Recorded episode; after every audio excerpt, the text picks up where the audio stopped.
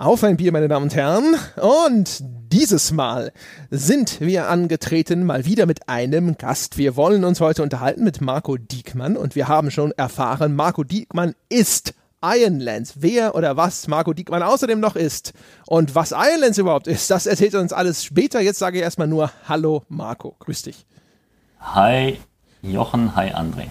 Marco hat es schon gespoilert. Jochen Gebauer ist heute mein Co-Pilot in dieser Folge. Eigentlich ist er im Pilotensessel, denn der Jochen hat Phoning Home tatsächlich auch gespielt. Es war alles seine Idee. Hallo Jochen. Hallo. Und an der Stelle dann auch ganz kurz die Erklärung. Phoning Home ist das Spiel, das Marco gemacht hat, das Anfang dieses Jahres veröffentlicht wurde und über das wir heute ein bisschen sprechen wollen, nämlich als eine Art Postmortem.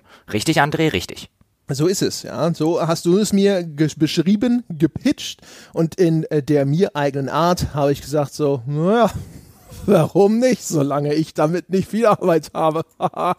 ich bin gespannt. Äh, Phoning Home kennen wir außerdem, weil unser geschätzter Mitpodcaster Wolfgang Walk daran als Autor mitgewirkt hat, soweit ich weiß erfahren wir doch erst aber vielleicht ein bisschen mehr über das Spiel an sich. Ich habe es nicht gespielt. Es sieht für mich aus so ein bisschen Third Person. Ich glaube, es ist so ein Survival-Spiel. Es sind kleine niedliche Roboter, die mich an Wally, den Pixar-Film erinnert haben. Marco, du bist Iron Lance, also kannst du mir hervorragend erklären, was ist Phoning Home für ein Spiel?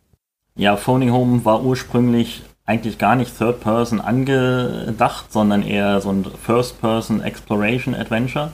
Es, es war ursprünglich die Idee, äh, du bist ein kleiner Roboter, der in dieser großen fremden Welt klarkommen muss. Praktisch abgesetzt, du bist gebruchlandet sozusagen mit deinem Schiff, das äh, wegen völlig übersteuerter Physikprobleme äh, dort ähm, praktisch nicht mehr weg kann.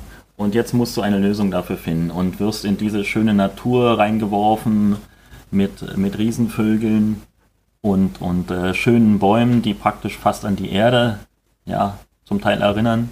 Und musst einen Weg finden. Das ist äh, die Prämisse des Spiels. Und das tue ich, indem ich halt dort Ressourcen sammle, nehme ich an, indem ich den, den Widrigkeiten der Elemente widerstehe, wie das halt so in diesen Survival-Spielen so ist. Ja, du, du startest dort mit deinem Schiff, äh, was äh, völlig zerstört ist. Äh, von dem Schiff existiert nur noch diese künstliche Intelligenz, die heißt TR2 und die spricht die ganze Zeit mit dir. Du selbst kannst nicht sprechen, weil deine, dein Sprachmodul äh, beim Absturz zerstört wurde.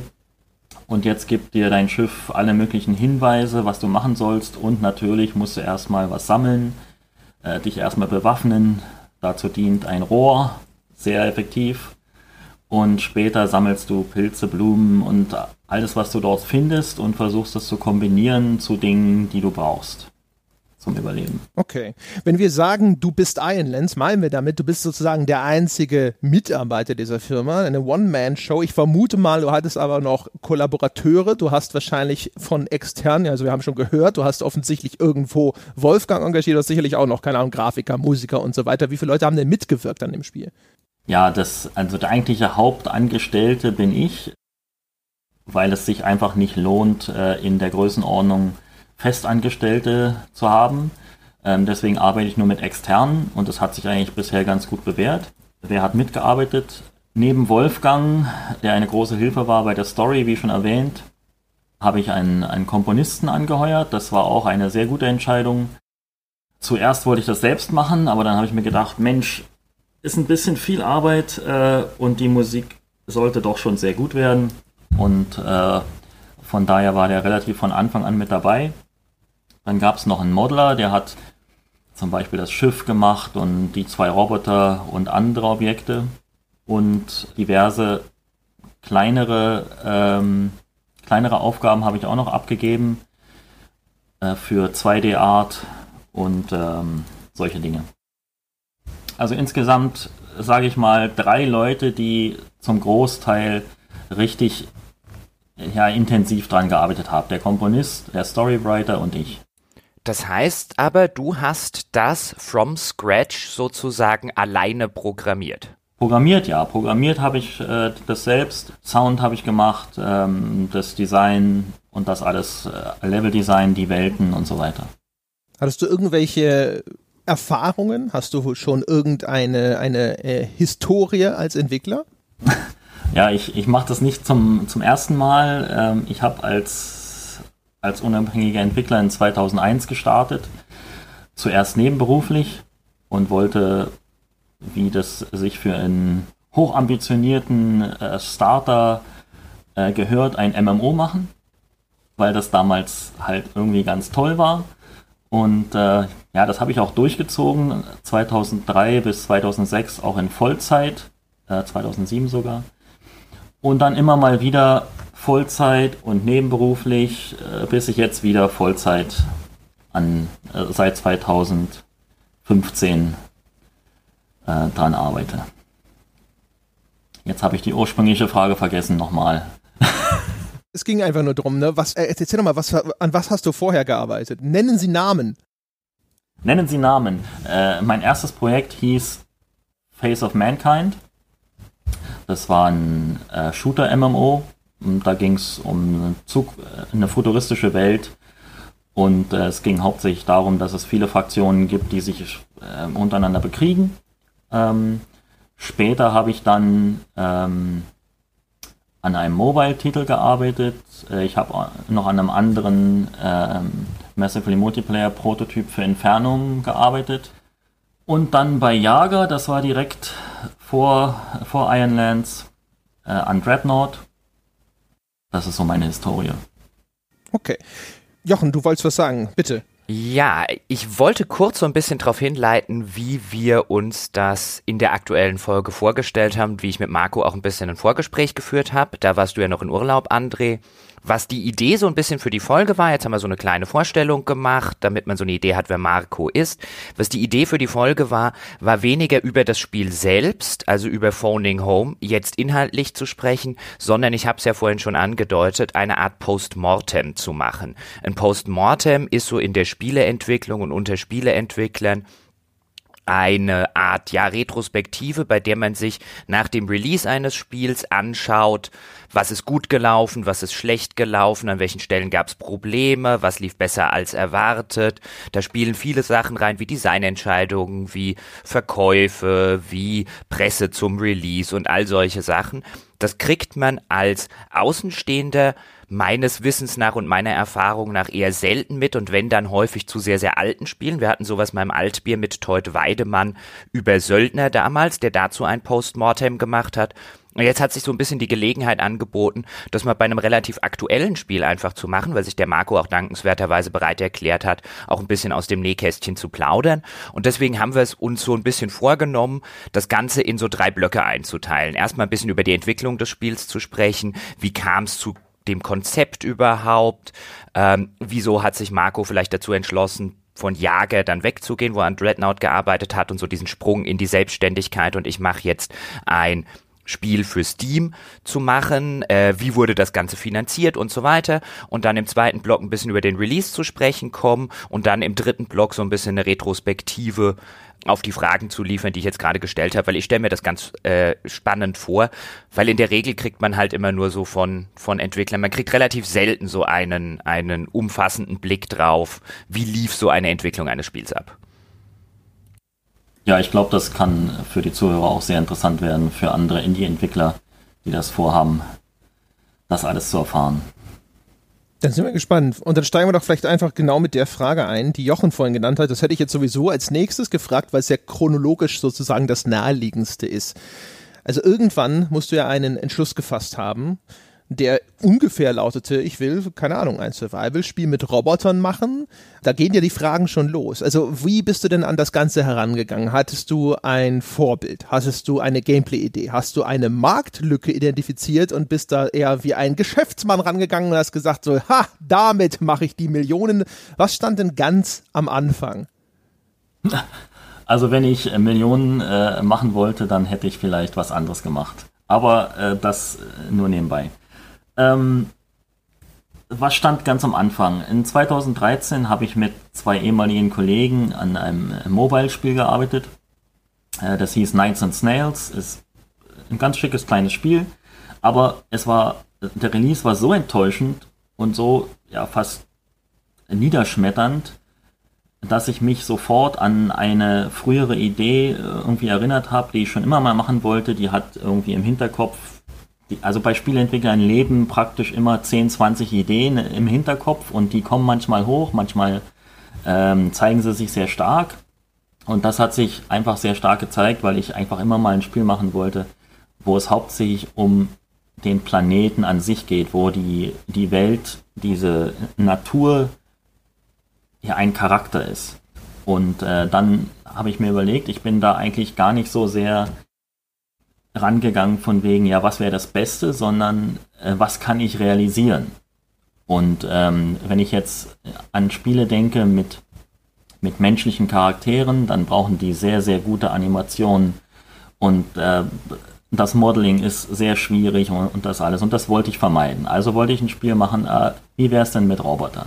Das könnte ich realisieren. Also so ging das da praktisch ran. Also äh, bei mir geht es immer, stellt sich immer die Frage, was kann ich realisieren in der Zeit, die ich habe?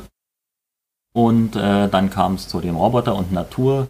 Das kann ich leisten sozusagen. Ich bin kein Modeler selbst, also kann ich das nicht selbst machen. Also muss ich mir überlegen, ja, okay, wenn ich jetzt für die ganzen Models in dem Spiel mir jemanden anheure, ähm, ja, kann das nicht extrem viel sein, weil den müsste ich dann äh, die ganze Zeit bezahlen und wenn der das ganze Spiel modeln müsste, wäre das schon mal nicht realisierbar. Also eher so bin ich daran gegangen. Das heißt aber, ist dann das Konzept schon so, dass du dir gesagt hast, okay, ich kann äh, eine nur eine, ich habe ein sehr begrenztes Budget sozusagen für 3D-Modelle und deine Lösung ist dann ja, du könntest erstens sagen, okay, es ist halt eine relativ leere, einöde meine Welt. Dafür hast du dich nicht entschieden, wenn ich mir so die Bilder von dem Spiel anschaue. Heißt das, du hast dann sehr viele Stock-Models benutzt, die vielleicht schon in irgendeiner Engine mit dabei waren? Oder wie bist du daran gegangen? Genau, also wenn wir von Natur reden, findet man sehr viele gute Stock in Anführungsstrichen Models, ähm, die man verwenden kann, die man neu kombinieren kann, wo man die Texturen verändern kann und das alles. Ähm, das lässt sich sehr gut realisieren und ich glaube auch nicht, dass man das erkennt. Ja, weil es geht jetzt nicht um die Hauptfigur, die man mit einem äh, Stockmodel ersetzt. Äh, das wollte ich nicht, ähm, aber Bäume, Speedtree zum Beispiel, bietet sich dafür super an, wenn man äh, große, große Landschaften machen will mit äh, Wälder und alles Mögliche. Ja, genau, also ähm, einige der Sachen sind schon fertig gewesen, neu kombiniert und das lässt sich realisieren. Jetzt muss ich mal kurz einhaken, weil ich habe ja Phoning Home im Gegensatz zu André gespielt damals, relativ kurz nach Release.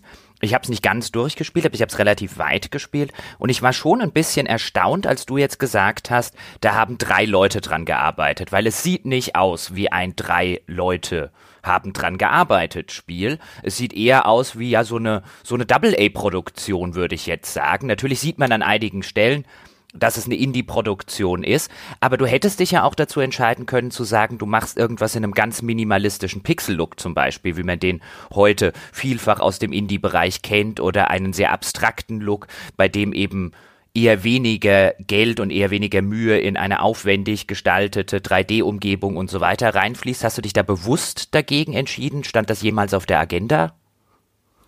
Das stand nicht auf der Agenda. Das, das kann man machen sicherlich, aber das sind nicht unbedingt so die Projekte, die ich gern machen möchte. Ich stelle mir dann immer die Frage, was möchte ich denn selbst spielen?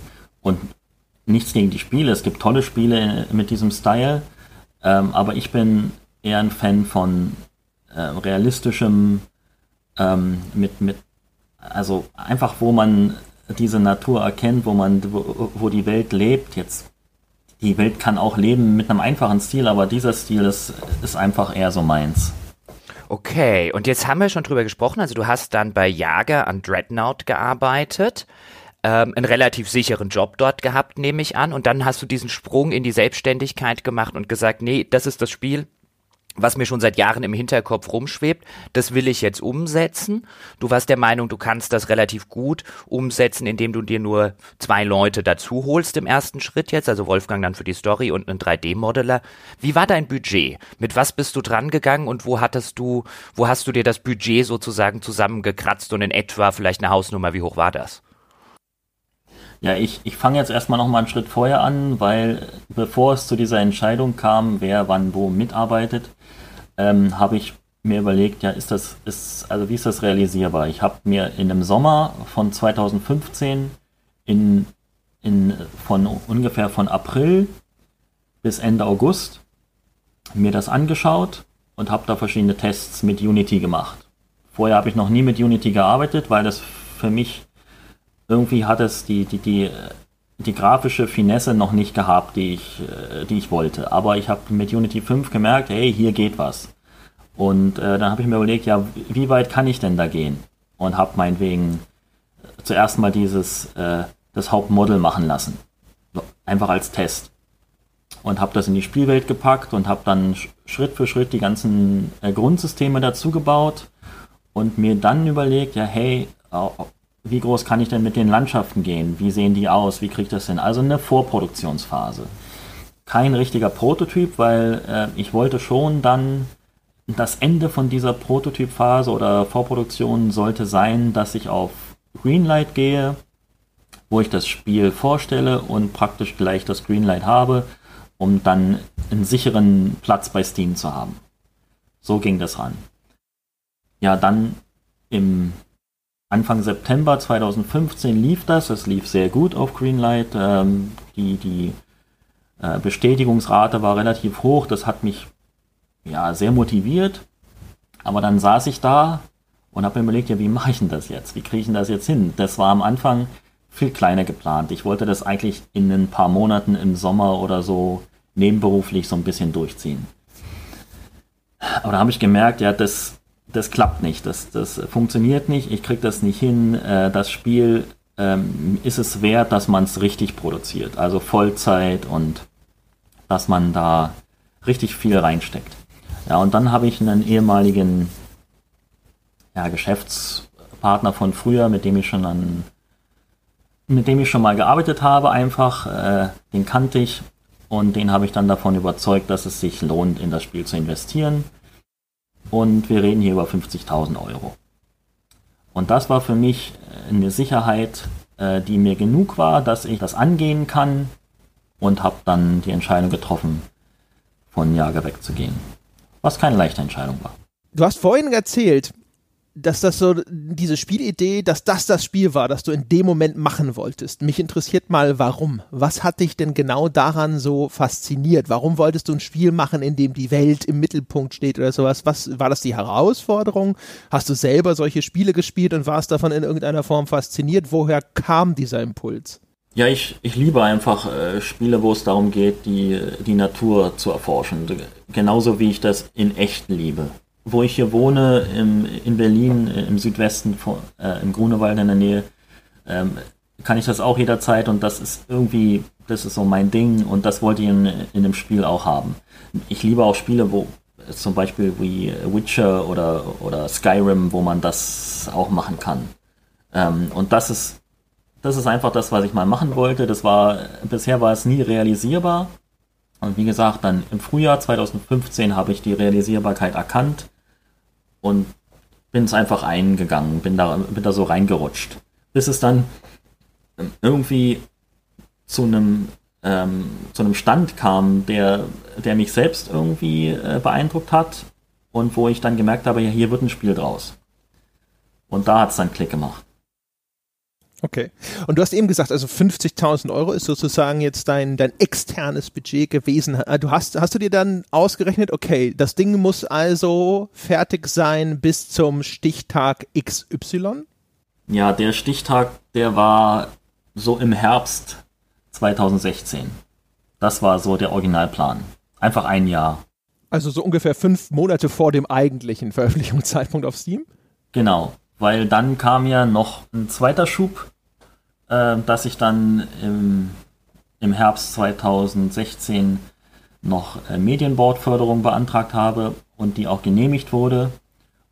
Und das hat uns ermöglicht, praktisch da einfach also richtig reinzugehen. Bis ich muss ehrlich sagen, dass wir in dem ersten Jahr, dass das für mich alles noch so eine halb, ja, eine richtige Produktion ist es nicht. Gewesen. Also nicht, wo ich sicher weiß, hey, äh, das und das mache ich jetzt und das und das wird dann fertig. Da war schon viel Tests dabei. Das, ich habe mit Wolfgang da viel iteriert, ja, was machen wir mit der Welt? ähm, was für äh, Gebiete gibt es da. Ich hatte da Ideen und er hat die genommen und dann haben wir, haben wir die umgestaltet. Und also da ist schon, schon viel noch Iteration drin gewesen. Eine richtige, echte Produktion ist es nicht, aber ich denke, das ist normal für eine Indie-Entwicklung. Okay, vielleicht nochmal ganz kurz einen Schritt zurück. Äh, du hast gesagt Förderung vom Medienboard. Ist das Medienboard Berlin-Brandenburg, tippe ich einfach mal? Ja, Medienboard Berlin-Brandenburg. Mhm. Genau. Was ist das für eine Art von Förderung? Was hast du da bekommen? Rückzahlbar oder nicht? Na, die Information, die ist ja, die ist öffentlich einsehbar. Ähm, ich habe Förderung beantragt in Höhe von 40.000 und die habe ich bekommen. Und ähm, die ist beim Medienboard funktioniert das so, mh, hm, dass du das äh, rückzahlen kannst von deinen äh, Gewinnen. Ähm, und ich glaube innerhalb von fünf Jahren, das ist relativ äh, tolerant gestaltet. Also es ist ein, praktisch wie ein Kredit. War das schwierig, die zu kriegen? Ich weiß nicht, ob es schwierig war, weil ich, ich stand nicht, also äh, für mich persönlich war es nicht schwierig. Wir hatten schon relativ viel zu zeigen zu dem Zeitpunkt. Wir mussten das praktisch alles nur runterschreiben. Ähm, und ich weiß nicht, inwiefern da diskutiert wurde, ob das schwierig für die Entscheider war. Ähm, das kann ich nicht beurteilen.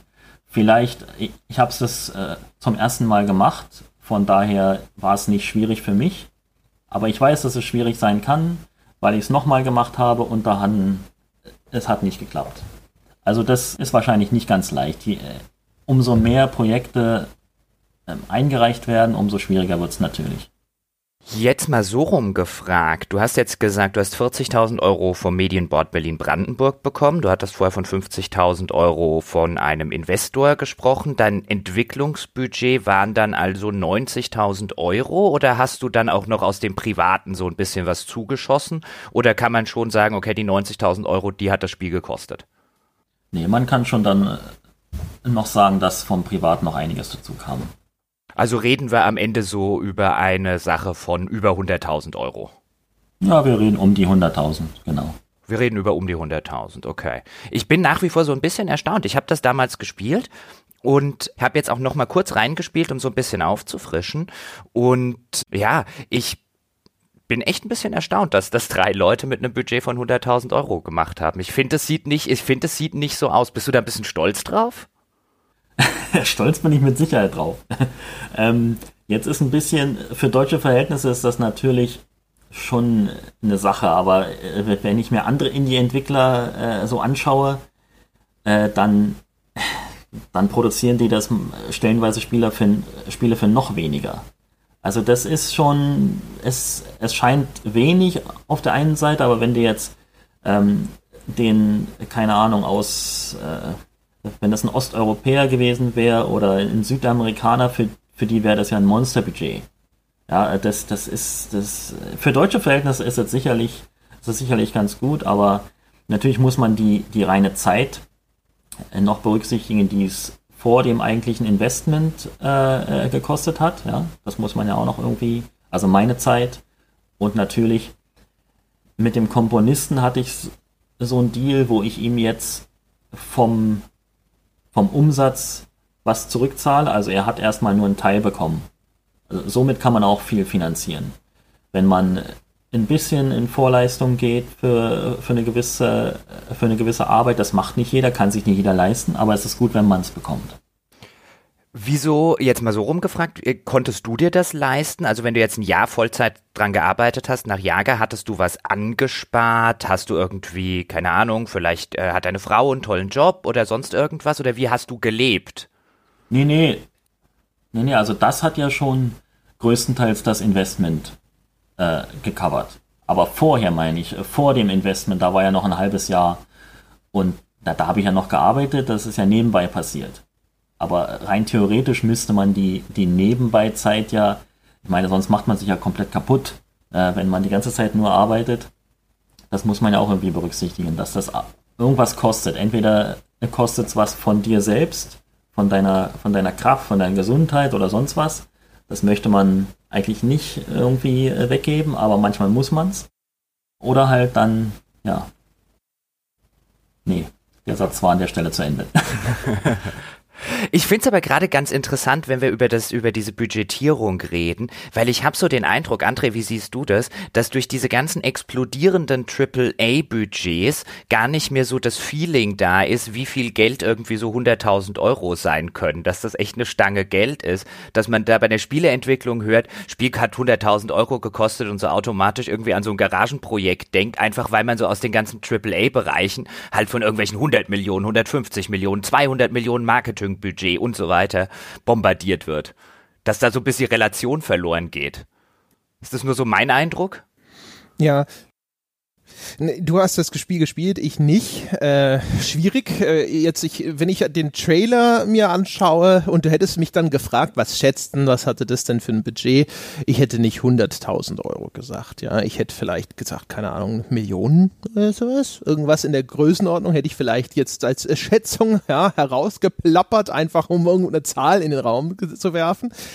Ähm, ich kann mir das aber schon ganz gut vorstellen. Also diese, diese Spielweltengenerierung mit dem, was Engines heutzutage mitbringen, sieht man ja immer wieder, dass das äh, vergleichsweise sozusagen einfach ist. Und wenn man die Fähigkeiten hat, die Spielsysteme dann zu integrieren, ist erstaunlich, was heutzutage machbar ist. Man ist ja auch teilweise überrascht schon, jetzt äh, ist das ein viel größerer Rahmen, aber wenn man sich anschaut, was Piranha Bytes zum Beispiel für Sachen produziert, und das jetzt so, keine Ahnung, mit sowas wie einem Skyrim oder so vergleicht, was da budgetiert wird und sowas. Selbst da sitzt man ja häufig da und denkt sich so, oh, das ist ja schon ganz manierlich, ne, was da für so ein viel, viel kleineres Budget dann hinterher dabei rauskommt. Was mich äh, interessieren würde, Marco, ist, ähm, hattest du denn je irgendwo dieses Gefühl von Sicherheit, dass das ausreichen würde? War das für dich abschätzbar oder hast du da gesessen, hast an deinen Fingernägeln gekaut und gedacht so, oh, wenn das mal gut geht? Nee, das klingt jetzt schon einfacher im Nachhinein, aber es ist, während man da drin ist, ist das eine Situation, die nicht schön ist. Das ist, es ist ein, in gewisser Weise hast du eine Sicherheit. Du weißt, okay, bis dahin kannst du, ja, bis dahin gehen, und dann muss es aber, dann ist Schluss. Ja, dann musst du dir irgendwas überlegen, was dann äh, danach dich finanzieren kann.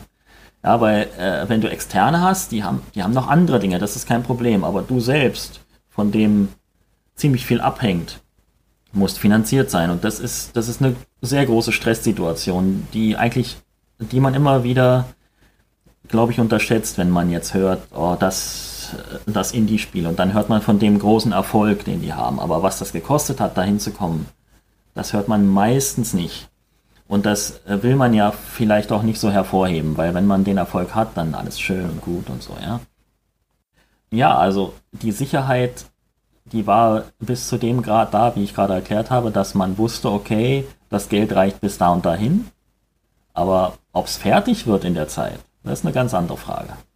Und dann, wenn du dann da sitzt und versuchst was zu machen, was eigentlich viel zu ambitioniert ist für diese Situation, ja, für diese relativ stressige Situation. Dann, dann knabberst du dir schon ein bisschen an den, an den Zähnen manchmal, aber bist eigentlich äh, die meiste Zeit viel zu beschäftigt, um das überhaupt zu merken.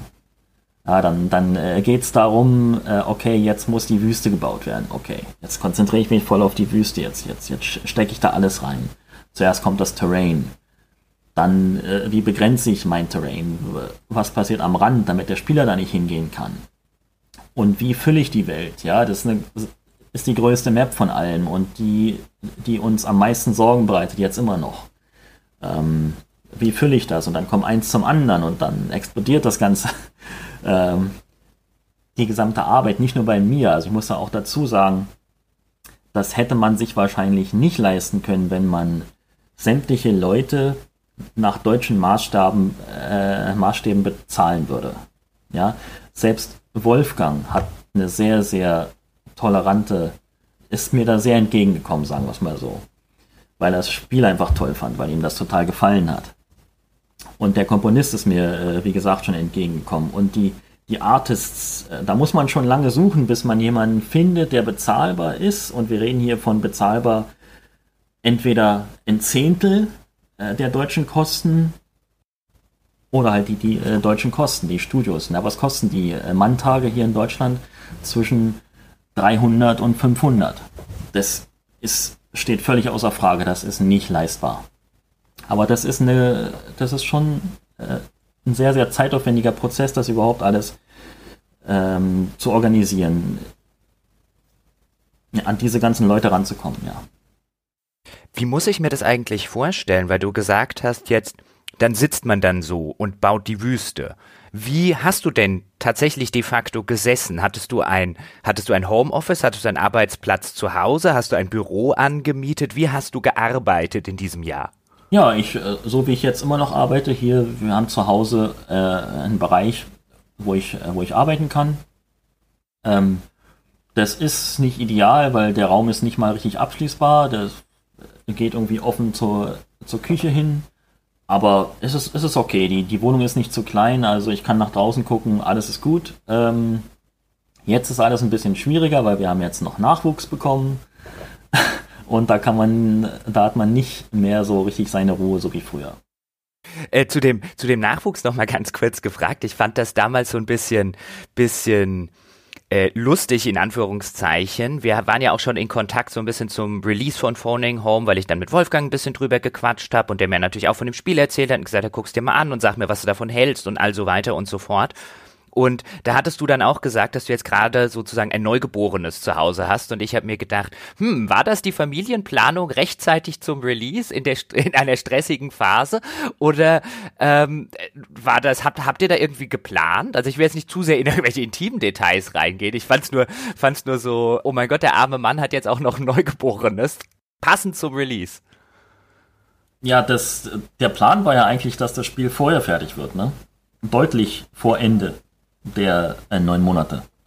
Und äh, dann wäre ja alles okay gewesen, dann hätte man sich schön relaxed äh, dem Release nähern können. Ja, Frau ist noch mindestens drei Monate schwanger, kein Problem. Aber das ist dann alles sehr, sehr eng aneinander gekommen. Und dann habe ich mir überlegt, ja, verschieben wir das? Äh, die Frage stand äh, im, ja, im November oder Oktober in 2016 im, im Raum machen wir das Spiel jetzt zweistufig, also äh, releasen es erstmal nur mit Teil 1 und warten dann erstmal ein paar Monate, Kind auf der Welt und so weiter, alles regelt sich ein und dann den zweiten Teil hinterher. Ich bin froh, dass wir das nicht gemacht haben, weil ich habe mir dann überlegt, ja, das, das wird ja nicht leichter, wenn es da ist. ist. Äh, bis zur Schwangerschaft ist es ja noch am leichtesten, also bis die zu Ende ist.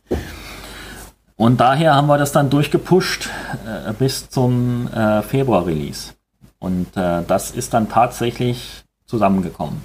Zwei Wochen vorher kam unser Sohn zur Welt und dann das Spiel. Das mal hier. High Stakes, ja. die, äh, die große Indie-Entwicklung alleine war noch nicht genügend Druck. Wie, wie äh, stark musstest du dich denn selbst ausbeuten? Hast du dich selbst gecrunched bis zum geht nicht mehr oder hast du dir irgendwelche Regeln gesetzt, die du dann auch eingehalten hast? Ja, die, die Grundregel ist auf jeden Fall für genug Schlaf zu sorgen. Wenn du das nicht hast, wirst du einfach nur krank und, und dann kannst du es einfach nicht durchziehen. Aber dennoch, das, das ist schon eine sehr hohe Belastung gewesen, so, so dass ich dann auch im Sommer 2016 schon mal ein bisschen Abstand brauchte und äh, raus in die Natur und einen zwei Wochen Urlaub einfach mal nehmen musste. Wie viele Stunden am Tag hast du denn dran gearbeitet ungefähr? Was würdest du sagen? Kann ich nicht messen. Äh, so viel jede freie Minute, die, die, die da war. Also neben dem Familienleben. Und das war relativ in den Hintergrund gerückt. Okay. Man stellt sich ja immer so vor, irgendwann muss der Entwickler ja auch nicht nur darüber nachdenken, wie er seine Vision tatsächlich Form gibt, sondern auch, dass das Ding hinterher mal verkauft werden muss. Ist das, äh, äh an welchem Punkt, oder wenn er denn jemals kam, hast du denn dich mal zurückgelehnt und dir gedacht, so, okay, äh, wie kann ich denn das Ding hinterher überhaupt bekannt machen, damit Menschen überhaupt wissen, dass es existiert? Komme ich damit vielleicht irgendwie in die Presse? Muss ich an dem Spiel mir auch vielleicht nochmal Gedanken machen darüber, hier oder da, wie das vielleicht auch gutierbarer wird oder sonst irgendwas? Oder warst du einfach nur in deinem Entwicklungstunnel und dann war es auf einmal auf Steam und dann hast du dir gedacht, so, ja, und jetzt? Nee, das ist ja der Teil des Stresses, dass du so viele verschiedene ähm, so viele verschiedene, so viele verschiedene Arbeiten gleichzeitig machen musst und eine davon ist immer das richtig im Auge zu behalten. Und es war ja, wie gesagt, äh, das ganze Ding fing mit dem Greenlight an. Das ist für mich schon, okay, äh, so eine Art ähm, Messlatte. Kommt das Spiel an? Kann das überhaupt verkauft werden? Daran kann man sehen, okay, 10.000 äh, Leute haben gewählt und davon 7.500 mit Ja. Das ist, das ist cool. Das ist schon mal was. Und äh, das heißt, Leute interessieren sich da schon für. Und dann haben wir uns überlegt, ja, pff, wer kann das machen? Ich habe jetzt nicht noch mehr, viel mehr Budget für jemanden, der da Vollzeit sich die ganze Zeit drum, äh, drum kümmert. Ich hatte einen ehemaligen Kollegen noch, den Matt, der hat mir ein bisschen geholfen, äh, bei Twitter und bei Facebook immer mal wieder so aktiv zu sein und äh, Screenshots zu posten und so weiter und so fort, aber alles relativ gegen Ende erst. Wir hätten nicht die, die Ausdauer und die Möglichkeiten gehabt, das während der gesamten Entwicklung zu machen, wie das ja manche auch machen. Ähm, und ich äh, wollte schon die ganze Zeit immer eine PR-Agentur äh, dazu holen. Das habe ich schon relativ frühzeitig geplant und auch die angeheuert. Und das war ganz gut. Äh, die haben mir sehr viel abgenommen. Wir haben jede zwei Wochen hat, hatten wir ein Gespräch über Skype und haben geplant, ja, was können wir denn machen? Was sind denn vergleichbare Spiele? Wie kann man die Presse da auf seine Seite kriegen und so weiter? Wenn wir das nicht gemacht hätten, hätten wir, glaube ich, schon so, wie du gerade äh, gesagt hast, dargestanden, ja, Release und was nun? Nee, das war zum, zum Glück nicht so. Wir hatten das relativ gut geplant alles. Äh, einen Monat vorher die äh, Store-Page online auf Steam mit dem Announcement an die Presse, wo dann YouTuber auch anfangen können, langsam zu spielen. Wie muss ich mir denn euren PR-Plan vorstellen? Was war denn da jetzt so die Ideen? Weil du gerade gesagt hast, mit welchen vergleichbaren Spielen kann man operieren? Jetzt hast du die YouTuber erwähnt, denen ihr dann anscheinend schon ein bisschen früheren Zugang gegeben habt, in der Hoffnung, dass sie euch auf dem Kanal halt ein bisschen anfeaturen und bekannter machen. Kannst du mir so ein paar Eckpfeiler nochmal genauer nennen der PR-Strategie? Ja, ich, ich kann so ein paar Eckdaten schon, schon geben. Also wie gesagt, der Plan war, dass wir äh, mit dem vier Wochen vorher vor Release, praktisch Anfang Januar, damit zum ersten Mal an die Presse gehen, richtig? Also wir haben die Storepage online und dann kommt der erste Pressepush der Agentur. Das heißt, ähm, deren ganze Kontakte, die die haben, äh, werden angeschrieben und vorher wurden nochmal mit intensiver Recherche herausgefunden, was sind denn wer sind denn da vielleicht die, die, die interessanten Leute? Also vergleichbare Spiele waren Firewatch, Absu und äh, solche Spiele, da haben wir uns angeguckt, ja, wer hat denn die gecovert? Und haben versucht, diese Leute irgendwie anzuschreiben. Hat mittelmäßig funktioniert. Es ist sehr schwierig, Presseleute heutzutage zu erreichen. Die sind schon sehr, sehr beschäftigt und, und haben immer irgendwelche, irgendwelche Sachen, gerade an denen sie arbeiten. Das ist sehr, sehr schwer, da als als, Indie-Entwickler durchzustoßen.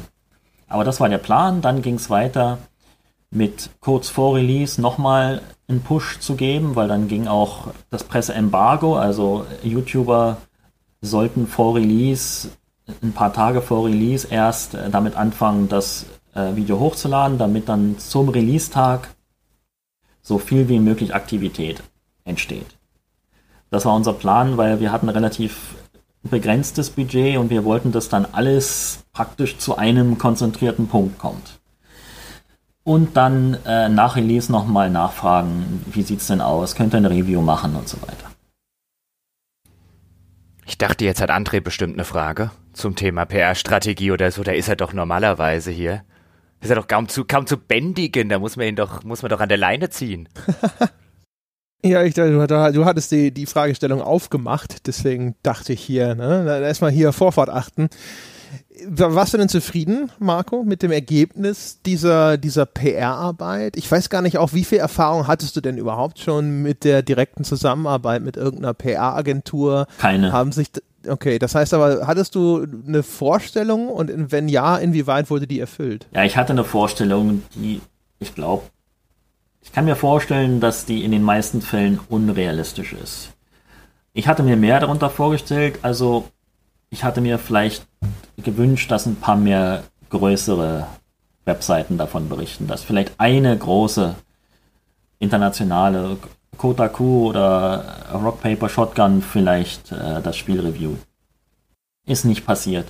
Dafür sind aber schon einige andere Reviews reingekommen. Also es, es war eigentlich äh, ganz gut. Also eigentlich bin ich recht zufrieden und wenn ich jetzt so vergleiche mit anderen Releases, kann ich schon sagen, hätten wir das nicht gemacht, wäre das, wäre das mit Sicherheit ganz anders gekommen. Man weiß natürlich nie was wenn, ne? aber ich glaube schon, dass sich's gelohnt hat.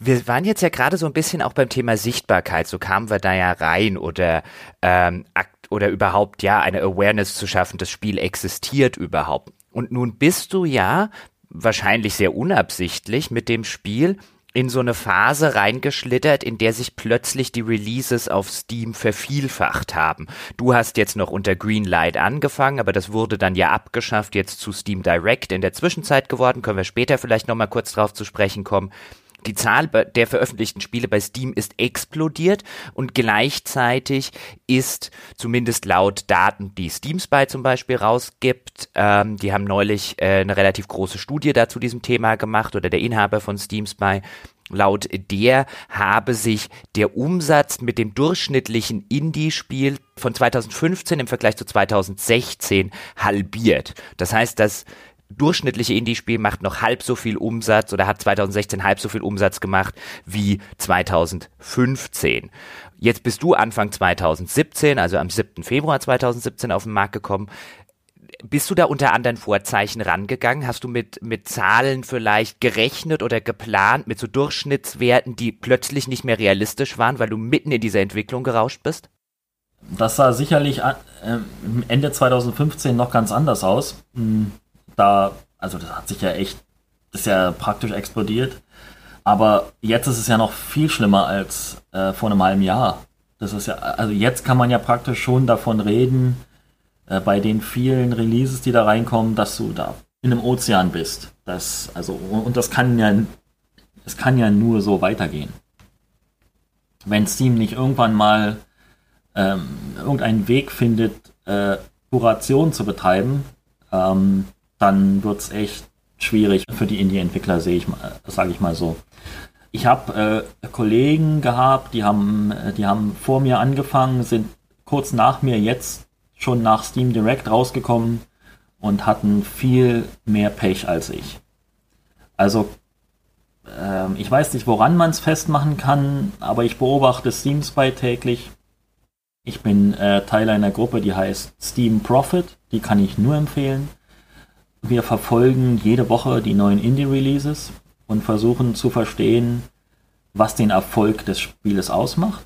Und äh, man kann das praktisch so ein bisschen wie so ein Prophet äh, vorhersagen. Man äh, vergibt so kleine Herzchen an die Spiele und dann am Ende kriegt man dafür Punkte und kann sozusagen sich selbst einschätzen, ja, wie gut kennst du den Markt, verstehst du das? Und das hilft ungemein. Würdest du in der Retrospektive, jetzt nehmen wir das aber mal vorweg, äh, mit allem, was du jetzt weißt über den Markt und was auf Steam passiert ist, seit du angefangen hast, Phoning Home zu entwickeln, würdest du heute das Spiel nochmal entwickeln auf Steam? Ich, ich denke schon. Ich würde vielleicht einige Dinge anders machen, aber ich denke schon, dass ich es nochmal entwickeln würde. Also das ist immer bescheuert zu sagen, weil wenn das Spiel nicht so ein äh, großer, großer Erfolg ist, der dich dann äh, der dir dann so einen Puffer gibt, wo du dich zurücklehnen kannst, ja, äh, da würdest du in jedem Fall sagen, na klar. Aber wenn das so ein, so ein, so ein Zustand hat, wo, wo das noch nicht so richtig feststeht, wo es, okay, ja, es hat irgendwas verkauft und das war ganz gut, aber es ist nicht so viel, dass ich jetzt sagen könnte, okay, ich lehne mich jetzt erstmal zurück und plane jetzt in Ruhe mein nächstes Spiel. So ist es nicht. Jetzt sind wir schon bei den Verkaufszahlen. Ganz kurz, die würde ich dann jetzt einfach mal einwerfen, um da den Kontext zu machen. Laut Steam Spy, das ja als sehr, sehr zuverlässig da gilt, ähm, das hat Phoning Home gerade bei 11.542 Owner. Ist das so in etwa die korrekte Hausnummer? Naja, da kann ich nur darauf verweisen, auf die ähm, Toleranzschwelle, die bei Steam Spy existiert und die ist okay. Okay. Nö, es ist, es ist so in dem, in dem Rahmen. Äh, man darf nicht genau die Verkaufszahlen nennen. Das mag Steam nicht. Ach, guck. Naja, okay. Ja. Ähm, das Ding ist äh, gestartet mit 18 Euro als Kaufpreis. Ist das richtig? Ja, wir hatten einen 10% Rabatt, genau, also 18 Euro. Der Preis ist 19,99 mit einem 10% Launch-Rabatt. Genau, also 17,99. Woher kam der Preis? Wie bist du auf den gekommen? Ähm, wie kommt der? Also meist, das ist so eine, so eine Berechnung, ja, schau dir die anderen Spiele an, wie sind die qualitätsmäßig im Vergleich zu dir. Ähm, und ich finde, da hält sich das mit den 1999 ganz gut der Preis sollte nicht zu niedrig sein, damit man noch mit Rabatten ein bisschen Umsatz machen kann, weil du bei Steam eigentlich praktisch nur mit Rabatten Umsatz machen kannst. Es sei denn, du bist Player Unknowns Battlegrounds oder was, wer auch immer. Und von daher, ich habe mich da ein bisschen äh, mit anderen ähm, Entwicklerkollegen so auseinandergesetzt. Ähm, und äh, jemand, also zuerst war der Plan, irgendwas mit 24,99 zu machen und da meinte jemand, dass es besser ist, so die 10, 20er, 30er Euro Grenzen zu nehmen. Und ich fand das dann äh, ganz gute ähm, Zahl um die 20 rum. Das ist, ist ein ganz guter Middle für Indie-Spiele heutzutage, glaube ich. Okay, also das heißt aber, äh, du hast dich dann an Titeln, nehme ich mal an, orientiert, so wie ich glaube Subnautica ist aktuell auch bei 20 Euro. Ja, Firewatch äh, war ein, ein, ziemlich großer Vergleichstitel eigentlich, der, der ziemlich, äh, der viele Sachen, ähm, also es gibt viele Ähnlichkeiten zwischen unseren Spielen.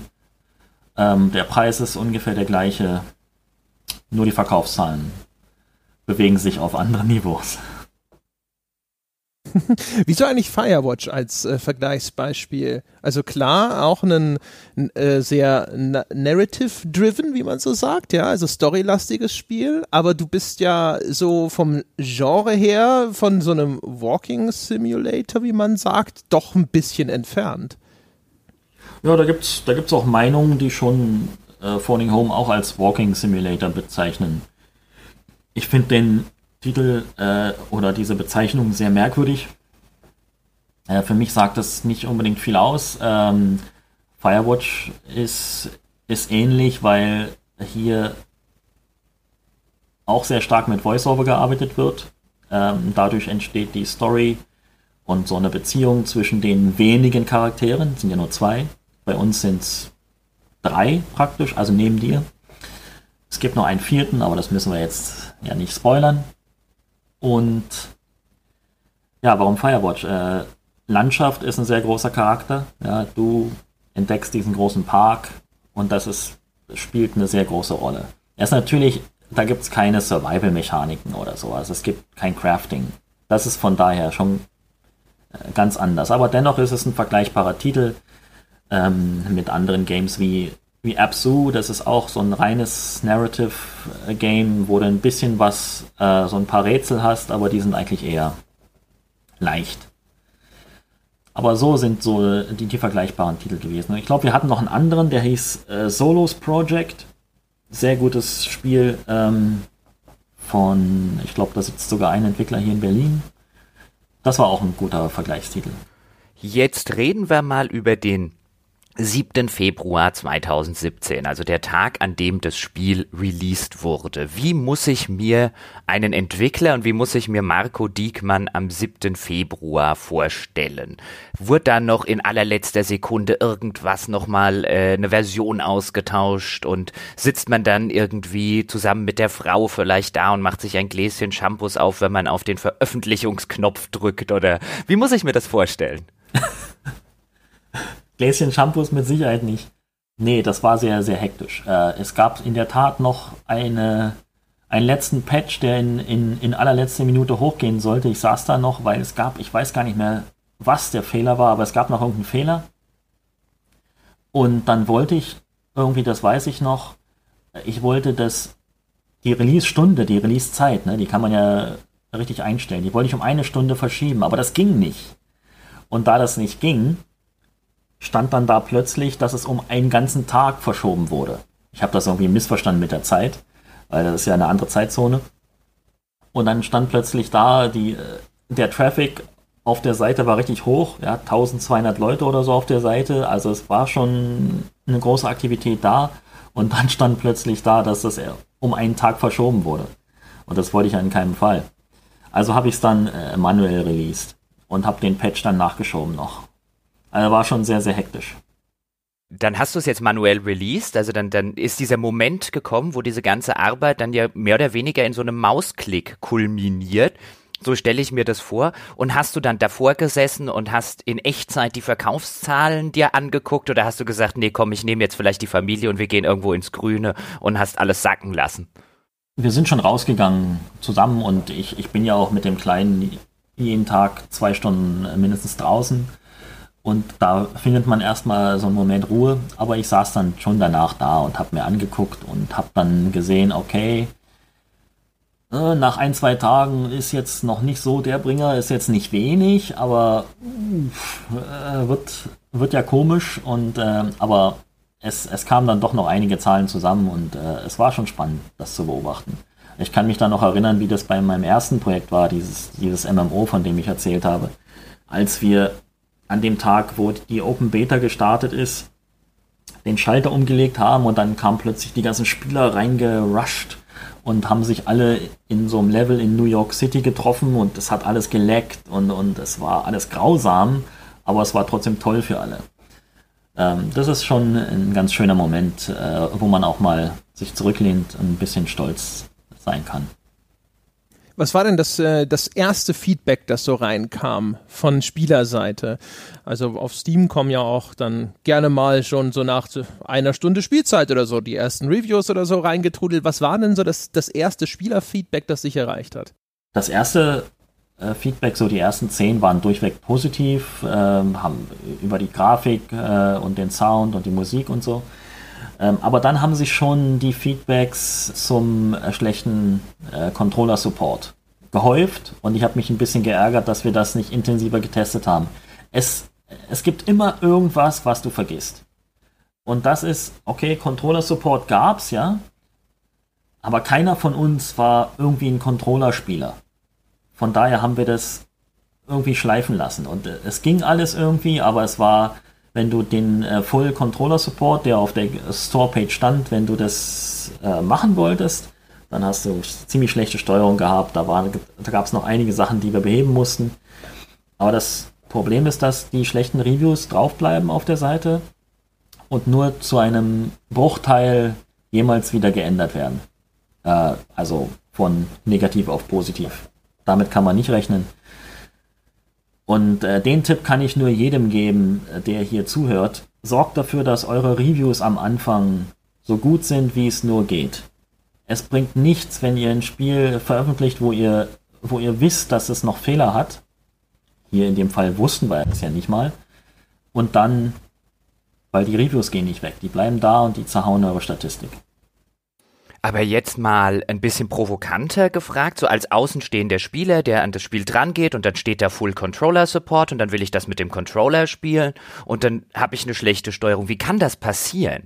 Wie kann man das schleifen lassen? Hattet ihr äh, wie, wie muss ich mir das Testing vorstellen? Ich übernehme jetzt einfach so die Rolle des empörten Spielers. Wie kann das passieren? Ich habe 20 Dollar oder Euro dafür ausgegeben. Was würdest du dem jetzt sagen? Wie ist das passiert? Ja, das ist, ähm, der Support äh, war ja da und es war ja spielbar damit, aber das Problem war, dass wir keine, keine wirklichen, also dass wir das Spiel nicht wirklich mit dem Controller spielen. Das, es war da, das ist sowas wie, okay, es ist möglich damit zu spielen, ja, aber die meisten spielen sowieso mit Tastatur, Maus und wir haben das einfach schleifen lassen im, im Zuge dieses Stresses vor Release, dass wir diesen äh, Controller nicht weiter intensiver getestet haben. Ja, aber das müssen doch, an der Stelle mal kurz eingehakt, ich spiele weiter meine Rolle ein bisschen, aber äh, das müssen doch die ganzen QA-Tester getestet haben. Hattet ihr überhaupt eine, habt ihr eine externe QA gehabt? Hattet ihr intern Leute, die das getestet haben? Wie lief das ab? Ja, es gab viele Leute, die es getestet haben, aber keiner von denen war ein Controller-Freak. äh, und das ist, ist nicht aufgefallen. Es ist, also von daher, ich, ich kann nur sagen, ähm, das muss man einfach besser machen. Und das ist natürlich richtig, dass dann da äh, Leute empört und so weiter drüber sind. Und wir haben die Probleme ja auch sofort gefixt. Aber das ist, äh, das Problem ist, dass mit dem sofort fixen hilft nichts, wenn dann die Reviews da stehen, die bleiben stehen. Da würde ich mir wünschen, dass es eine Möglichkeit geben würde, irgendwie also ach, da könnte man jetzt wahrscheinlich einen extra Podcast machen über das Review-System von Steam. Das müssen wir jetzt hier nicht ausbreiten. ja, aber doch, das würde mich interessieren. Was möchtest du sie ausblenden können? Also, ich habe gesehen, dass du auch auf einige der Reviews auf Steam geantwortet hast. Ich kann mir vorstellen, dass das für einen Entwickler halt sehr, sehr frustrierend ist. Also auch manchmal, ich meine, wir kennen das sozusagen ja auch. Man macht einen Podcast und dann sagt jemand äh, irgendwo im Forum dieses oder jenes, ja, diese Aussage sehe ich sehr kritisch. Und man hat das Gefühl, Mensch, diese Aussage wurde völlig missverstanden um Gottes Willen, hinterher haben das noch mehr Leute so verstanden und irgendwie möchte man am liebsten äh, zurückgehen und de der Welt nochmal sozusagen äh, sagen, so Entschuldigung, aber äh, so genau ist es bitte zu verstehen. Ist das so auch so dieses Gefühl, dass man so, man ist ja manchmal dann auch so ein bisschen hilflos der öffentlichen Meinung ausgesetzt. Man muss damit leben, das habe ich jetzt rausgestellt, so wurde es rezipiert und daran kann ich erstmal nicht so leicht was ändern. Das ist ganz gut zusammengefasst. Also du kannst was ändern, klar. Das solltest du auch und ein Teil der Spieler erwartet das auch, dass sie, also die Reviewer mag ich wirklich gern, ja, die, die schreiben ein Review über einen Fehler und dann schauen sie sich das nochmal an, Fehler ist weg und dann wird es geändert. Perfekt. So würde ich mir das wünschen, dass es funktioniert. Aber leider ist das nicht die Realität. Die, meisten vergessen es dann einfach, gehen weiter. Es gibt 50 weitere Spieler auf der Wunschliste, das alte ist vergessen. Aber ja klar, man, man ist da hilflos. Ich habe geantwortet. Ich hoffe, dass ich relativ ruhig geblieben bin und objektiv und so weiter. Ich weiß ja, dass man da ein bisschen emotional werden kann, äh, vor allem wenn es Reviews gibt, die, die mal ziemlich daneben sind. Das ist, ist nun mal ein Teil der Menschheit, dass, dass äh, Leuten, äh, Leute ihren Frust irgendwie rauslassen. Es gehört dazu und damit muss ich leben. Also was man einfach machen muss, ist beim nächsten Mal weniger Fehler machen. Jetzt jetzt nicht so, dass es viele Fehler gegeben hätte. Ja, es gab äh, Controller-Probleme am Anfang, die wurden behoben. Das weitere Problem ist, dass man während der Entwicklung, da kommen wir ja gleich in den Punkt, äh, wo wir vielleicht äh, darüber reden könnten, was schlecht gelaufen ist und was äh, gut gelaufen ist. Wollt ihr darüber gleich reden? Ich hätte noch eine andere Frage zu den Reviews, weil ich auch mitgekriegt habe, dass sich Wolfgang über das eine oder andere so ein bisschen geärgert hat. Der steckt da ja auch dann immer sehr emotional in solchen Sachen noch drin und es ist ja auch sein Baby so ein bisschen und gerade die Geschichte ist ja sein Baby und man merkt auch immer wieder, dass er sehr stolz drauf ist. Und ich, ich gucke hier gerade auf ein Review, mit dem ich auch hinter die Kulissen mal kurz mit Wolfgang drüber geredet habe, wo ein Kritikpunkt, das ist nicht der einzige, aber ein Kritikpunkt ist, dass der weibliche Roboter, also Annie, die man im weiteren Spielverlauf äh, trifft, dass äh, sie nicht gleichzeitig laufen und sprechen kann und der Reviewer nur ein einziges Mädchen im Real Life kennen würde, die das auch nicht kann und die sei 90 Jahre alt und fett und wenn er ein Mädchen wäre, wäre er greatly offended, wie er schreibt. Und wenn ich mir dieses Review in der Gänze angucke, das scheint jetzt nicht irgendwie ein ein, ein Troll-Review und so weiter zu sein, ähm, sondern er scheint das wirklich sehr, sehr ernst zu meinen. Wie geht man mit sowas um? Sitzt man dann wirklich davor und sagt, okay, da, da, da lächle ich eher drüber oder denkt man sich, wie kommt der auf die Idee oder wie muss ich mir das vorstellen? Ja, wenn man 1000 Reviews hat, kann man wahrscheinlich darüber lächeln. Aber das Problem ist, dass wir keine 1000 Reviews haben, dass jedes Review zählt. Weil wenn du unter 70% rutscht, dann äh, steht bei dir plötzlich in schönen großer gelber Schrift, dein Spiel ist nur noch ausgeglichen. Oder mixed in Englisch. Ja, es ist nicht mehr größtenteils positiv, sondern ausgeglichen. Wer auf die Zahl gekommen ist, ist mir völlig schleierhaft, anderes Thema. Aber man sitzt schon davor und, und äh, fragt sich, ey, ja, Mist, es sind keine Trolls. Ne, die meisten sind wirklich keine Trolls. Also ich glaube, die, äh, die Zahl der Troll-Reviews, also wo es wirklich nur ein ganz kurzer Satz, der irgendwie gar keinen äh, Sinn zu machen scheint, den kann man, glaube ich, an einer Hand abzählen in, in, den ganzen, in den ganzen Reviews. Das hat ja, das Review hat ja schon, also da steckt was dahinter, das stimmt schon. Es ist schwierig, Ani gleichzeitig zuzuhören, da kam jetzt nämlich noch ein ähnliches Review später, und die Spielwelt zu entdecken, wenn man den Text von ihr lesen muss. Aber das ist eine bewusste Entscheidung gewesen, die, das war auch eine Budgetentscheidung, dass wir einfach äh, Ani nicht mehr äh, sprechen lassen konnten, dass wir ihr kein Voiceover mehr geben konnten. die Anzahl der Texte von, äh, von Ani ist, ist schon deutlich am höchsten von allen. Und das konnten wir uns einfach nicht mehr leisten. Unter diesem Kommentar gibt es ja auch noch mal eine Diskussion äh, zwischen, ich vermute, du bist das, also das ist halt immer Ion als Entwickler. Ja. Und das erinnert mich auch an eine aktuelle Diskussion. Es gibt auf Twitter, gab es so eine aktuelle Diskussion, wo ein Entwickler gesagt hat, dass äh, die, die, es gibt ja immer sehr viele Diskussionen in letzter Zeit darüber, die Gaming-Community sei insgesamt sehr toxisch in ihrem Umgang. Und da ist ein Entwickler, der gesagt hat, der Grund, warum Entwickler nicht mehr aus dem Nähkästchen plaudern und nicht mehr Einblicke geben in das, was sie tun und so weiter, sei, dass die Spiele-Community einfach zu stark durchsetzt sei durch Leute, die eben ja in ihrem Feedback so überaggressiv sind. Und das hat mich so ein bisschen daran erinnert, weil man sieht, dass die Kritik die, dieser Nutzer dann auch in der weiteren Diskussion. Also immerhin setzt er sich sozusagen mit dir auseinander, aber es ist schon ein sehr scharfer Tonfall, den er da anschlägt. Und äh, ja. deswegen, also auch so im Lichte dieser aktuellen Diskussion, das würde mich irgendwo interessieren. Also in welcher Situation befindest du dich da? Emotional, weil äh, du bist ja dann auch trotzdem bei Steam in einem öffentlichen Ort. Ja, du musst sozusagen auch aufpassen, was du sagst. Du musst auf der anderen Seite auch ernst nehmen, was dir da als Kritik begegnet. Auf der anderen Seite ist die Formulierung, also Jochen hat es ja vorhin auch schon vorgetragen, also mit diesem Vergleich und äh, sonst irgendwas. Ähm, das ist schon, sage ich mal, schon relativ hart und vielleicht auch einfach verletzend für den Entwickler. Also gib mir mal einen Einblick in den Umgang mit, mit dieser, dieser Situation für dich. Ja, der, äh, die erste Reaktion, also die du irgendwie intern hast, äh, ist immer, ach, fahr doch zur Hölle. Geh doch einfach, äh, geh doch einfach weg. Ja. Ähm, und dann realisierst du, okay, dem, den Spieler hat was verärgert. Und du, du äh, reflektierst es und, und äh, versetzt dich in ihn rein. Und dann äh, versuchst du eine, eine Antwort zu machen. Also man kann nicht auf alles, auf jedes Review antworten. Das ist einfach nicht sinnvoll. Das, es macht keinen Sinn, auf ein, auf ein reines Troll-Review zu antworten mit, ey, das ist ein Troll, das ist Blödsinn. Da äh, lässt man lieber die Spieler selbst dann das kommentieren und ähm, wo ich immer versuche zu, zu kommentieren, ist, wenn, wenn es irgendwelche Unklarheiten gibt.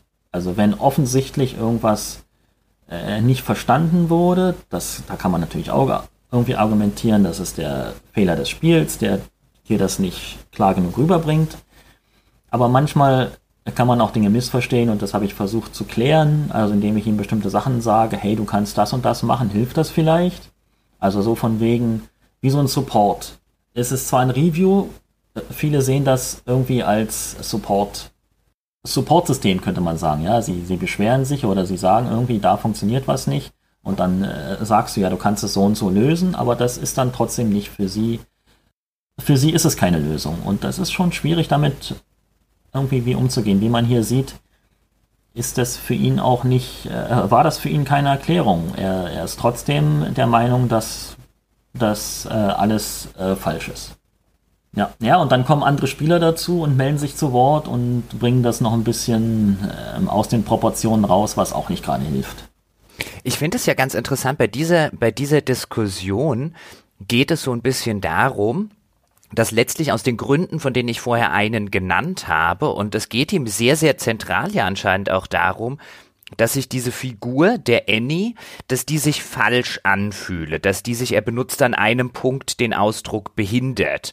Den setzt er allerdings in Anführungszeichen, also disabled im Englischen dass sie sich, ja, dass sich so der, der weibliche Charakter für ihn wie, ja, eine, jemand mit Behinderung anfühlt und dass er deshalb das Spiel schlecht findet, weil er sich dann in diesen Charakter nicht mehr hineinversetzen könne, wenn der so ist. Und das ist jetzt eine wirklich mechanische, du hast gerade gesagt, so eine richtige Budgetentscheidung.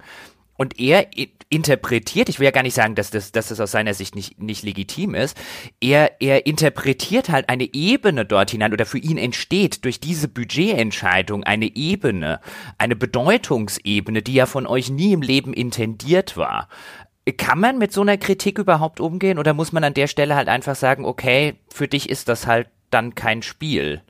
Oder fühlt, fühlt sich das halt auch unfair an, weil ähm, ihr habt ja jetzt Annie nicht als einen, als einen behinderten Charakter oder einen Charakter mit Behinderung designt. Ja, für, für viele ist, ist sie wahrscheinlich einfach ein bisschen nervig. Das ist, ich kann das auch verstehen und das war uns auch klar, dass mit diesem ähm, Gedanken sind wir auch in den Release reingegangen und ich kann mich auch irgendwie erinnern, dass da Wolfgang auch ein bisschen Bammel hatte deswegen. Aber es, es kann auch ganz anders äh, gehen, dass manche Leute das gerade deswegen äh, gut fanden. Es ist, es ist schwierig heutzutage, es jedem recht zu machen. Das geht ja grundsätzlich nicht, aber in so einem Spiel, wo es relativ wenig Features gibt, und dann ist ein Feature davon, ein Hauptfeature davon, macht dich irgendwie, findest du nervig, dann, dann fühlst du dich wahrscheinlich irgendwie dazu veranlasst, so ein, so ein Review zu schreiben, damit der Entwickler versteht, wie du frustriert warst. Das, damit muss ich leben. Das, das ist, ist einfach so. Ich kann das nicht ändern. Das Einzige, was ich ändern kann, und das ist auch passiert, ist konstant das Spiel zu verbessern und diese kleinen Ärgerlichkeiten so weit zu optimieren, dass das Spiel so, wie es beabsichtigt war, rüberkommt. Und wenn jemand es nicht mag, auf den zweiten Roboter aufzupassen, dann ist das Spiel wirklich nicht für ihn. Das ist dann so. Eine Sache würde ich noch gerne jetzt, wenn wir über diese Release-Geschichte generell gesprochen haben, jetzt in unserem zweiten Themenblock. Ich habe mir neulich, das hatte ich ja auch, glaube ich, schon mal erzählt, bei einem Entwickler das äh, Steam Backend genauer angeschaut. Und dort gibt es ja Sichtbarkeitsrunden, wie die genannt werden. Das heißt, man kann versuchen, indem man zum Beispiel ein neues Update macht, einen neuen Patch macht, ein neues Feature einbaut, bei Steam nochmal einen Sichtbarkeitsboost zu bekommen. Habt ihr das probiert? War das irgendwie in der Planung schon mit inbegriffen? Oder war das ein Feature? Also wie habt ihr versucht jetzt im Nachgang zum Release? Weil man hört ja immer wieder von vielen Entwicklern, okay, zum Release super und danach flacht's ab bis man halt wieder in irgendeinen Sale reingeht. Habt ihr da versucht, das Spiel nochmal durch neue Features und so weiter sichtbarer zu machen? Ja, absolut. Und das war auch Teil des Plans, weil die Sichtbarkeitsrunden waren früher ein bisschen anders. Früher waren die Sichtbarkeitsrunden in der Tat so, dass das Spiel mindestens 500.000 Leuten gezeigt wurde. 500.000 Views sei mal dazu äh, zu angemerkt, ist nichts auf Steam. Aber dennoch, es sind 500.000 Views an alle möglichen Spieler, die das Spiel interessieren könnte. Heutzutage ist es aber so, und das wurde während der Entwicklungszeit verändert, äh, ich glaube in 2016, Ende 2016, ist es so, dass nur noch Spieler, also ich glaube zu 90 oder so mehr Prozent, nur noch Spieler, die dein Spiel schon kennen, die es auf der Wunschliste haben, die dem Spiel folgen, nur die sehen diese Updates. Also sehen, das wird auf der, äh, der Hauptseite angezeigt, da gibt es so eine Sektion, die heißt Recently Updated. Und da stehen dann so vier Spiele nebeneinander und da ist dann eins davon von dir. Und das wird dir nur angezeigt, wenn du das Spiel schon auf deiner Wunschliste hast. Also Steams Argumentation ist, dass du diejenigen damit überzeugen kannst, äh, die dein Spiel schon kennen, die es äh, kaufen wollen, es jetzt zu kaufen. So, wie sinnvoll ist das? Ja, nicht besonders. Man sieht dann da so eine Statistik, äh, so und so vielen Leuten wurde es gezeigt, so und so viele Leute haben das angeklickt und wir reden hier von Zusatzviews in, in Höhe von 2.000, 3.000. Und die kriegst du sowieso jeden Tag schon. Also das ist eigentlich gar nichts mehr wert, muss ich sagen. Es ist wahrscheinlich nur was wert, wenn dein Spiel äh, bei 500.000 Leuten oder so auf der Wunschliste ist und vielleicht noch von 30.000 gefollowt wird. Dann ist es vielleicht in irgendeiner Form sinnvoll. Aber so leider nicht um, um das kurz zusammenzufassen, also früher war es in den Sichtbarkeitsrunden so, dass einem Steam, wenn man in dieser Runde drin war, 500.000 Views garantiert hat auf die Produktseite und heute generierst jetzt du vielleicht mit dem neuen System noch 2.000 bis 3.000 zusätzliche. Nee, nee, das sind äh, Visits, die 2.000, 3.000. Ähm, Visits, äh, Views äh, sind die, die, die Impressions, also wo jemand dein Spiel in dieser kleinen Form sieht, also nicht, wo er drauf geklickt hat. Davon wurden dir 500.000 garantiert früher, so wie dir früher auch mal eine Million bei äh, Release garantiert wurden. Das ist aber jetzt schon lange nicht mehr so. Ähm, das ist jetzt alles so ein bisschen algorithmisch Und ähm, die Sichtbarkeitsrunden sind eigentlich keine Sichtbarkeitsrunden, sondern sind eigentlich nur noch Update-Rounds. Die sind nicht wirklich, äh, die machen das Spiel nicht wirklich sichtbar. Ein bisschen für die, die das Spiel sowieso schon kennen. Okay. Ich habe, äh, jetzt korrigiere mich, wenn ich mich irre, aber ich habe gesehen, äh, ihr hattet einmal, das ist der bislang höchste Rabatt, den ihr gegeben habt im Juni, 22. Juni 50 Prozent, da war es für 9,99 zu haben. Ich vermute, das war vielleicht im Rahmen des großen Steam Sales und dann gab es einen äh, Rabatt im August, der war 40 Prozent. Merkt man da einen Unterschied, also zwischen 40 und 50 Prozent? Ich weiß nicht, ob du das sagen kannst, weil wenn das eine der große Steam Sale war und das andere einfach nur so, dann ist das wahrscheinlich sowieso Tag und Nacht, oder? Ja, das ist dann sowieso Tag und Nacht. Also ich kann doch das nicht, also die beiden Sachen kann man jetzt nicht miteinander vergleichen, weil der Steam Summer Sale natürlich da gibt's so viel Traffic, so viel hast du nie sonst. Äh, das ist schon cool. Und da äh, kannst du richtig viel Wishlister auch noch dazu gewinnen. Ähm, das ist schon viel wert und das ist auch die, die Hoffnung, dass im, langfristig gesehen durch die Sales, die es da jetzt noch gibt, Halloween, ähm, Holiday Sale und dann wieder im nächsten Jahr, dass man darüber vielleicht noch Umsatz generieren kann. Die eigenen Sales, die äh, kannst du auch machen äh, aber und da wirst du auch äh, schon mehr Verkäufe sehen, allerdings kein Vergleich mit dem Summer Sale. Das heißt aber, jetzt kannst du, kannst du sagen ungefähr von den Verkäufen, die du bisher gemacht hast, wie viel Prozent stammen aus diesem großen Steam Sale? 25 Prozent. Ungefähr. Okay. Und du bietest, ja, du bietest das Spiel auch auf GOG an. Ich habe im Hinterkopf, dass mir, oh, jetzt äh, weiß ich nicht, ob das Quatsch ist, aber ich meine mich zu erinnern, dass die Leute uns mal gesagt haben, so im Vergleich zu Steam ist das so ein Siebtel bis ein Zehntel dessen, was man auf Steam verkauft. Ist das so grob da auch ein Richtwert, den du unterschreibst? Nee, das ist noch weniger. Das ist, das ist, das ist noch deutlich weniger als, als wenn das 10% von dem wäre, dann wäre das ja schon signifikant, aber das ist es nicht.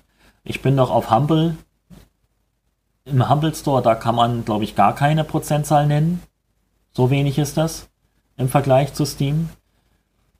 Humble funktioniert wahrscheinlich nur, wenn du irgendwann später mal in so einem Bundle bist. Aber wenn du in dem Store an, äh, Store an sich, da, da kommt einfach nichts bei rum. Und bei GOG ist es, war es ganz gut in der Launch Week, da hat man, da hat die Prozentzahl vielleicht gestimmt, ja aber dann später nicht mehr. Weil die haben ja nicht den.